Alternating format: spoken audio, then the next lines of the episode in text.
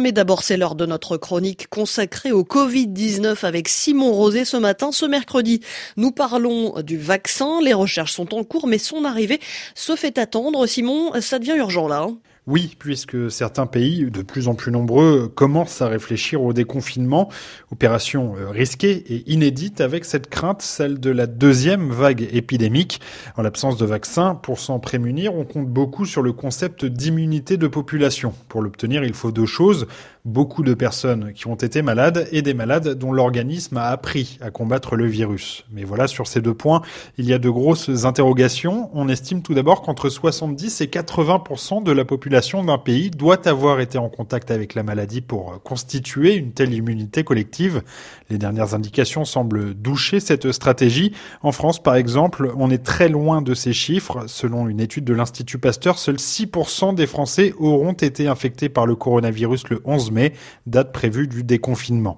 Des doutes également sur la mémoire immunitaire de nos organismes. Combien de temps notre corps se souvient-il comment combattre le Covid-19 On ne le sait pas encore et probablement pas aussi longtemps qu'on l'espère. Mais donc, euh, si cette euh, immunité de population n'est pas garantie, le vaccin est la seule solution euh, pour éviter de nouvelles vagues épidémiques. Si on ne veut pas multiplier les séquences de confinement, c'est en effet le cas. Mais le problème, c'est que développer un vaccin prend beaucoup de temps. En gros, l'idée d'un vaccin, c'est d'apprendre à notre corps à combattre une maladie. Comme ça, il est prêt le jour où il la rencontre vraiment. La méthode utilisée, c'est donc de mimer une attaque. Notre organisme va y répondre et s'entraîner. Le problème, c'est que pour mimer une attaque, il faut vraiment comprendre comment la maladie s'y prend, il faut la connaître en détail. Et ça, ça prend du temps. Les essais cliniques également, tout comme l'industrialisation.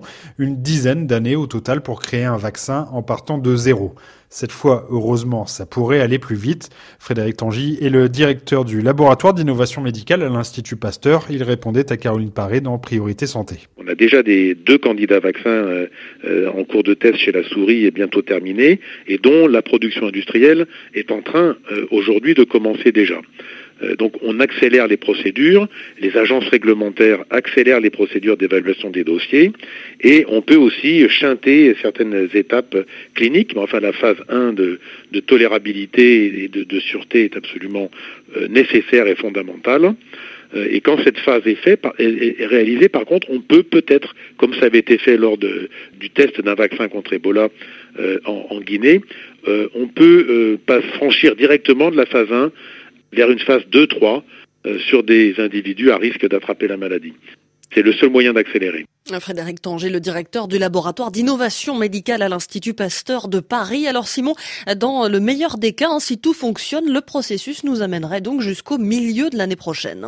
Oui, on l'espère. Cela dit, une autre piste est envisagée, une autre façon de faire un vaccin. C'est une société américaine qui est derrière avec le soutien de l'Institut national des États-Unis pour la santé. Des essais sur l'homme ont d'ailleurs déjà commencé.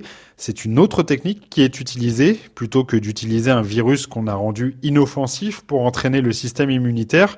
On l'a dit, ça prend du temps à développer. On utilise ce qu'on appelle l'ARN messager. C'est un peu technique, mais ça part du principe qu'on a déjà décodé depuis le mois de janvier le code génétique du virus. L'idée, c'est de prendre un bout de ce code caractéristique du coronavirus, et donc inoffensif puisque ce n'est qu'une partie de son génome, et de le greffer sur cet ARN messager. Lui, son travail, c'est d'apporter ce fragment de code auprès des cellules de notre système immunitaire. Il va croire qu'il est attaqué et va donc apprendre à se défendre.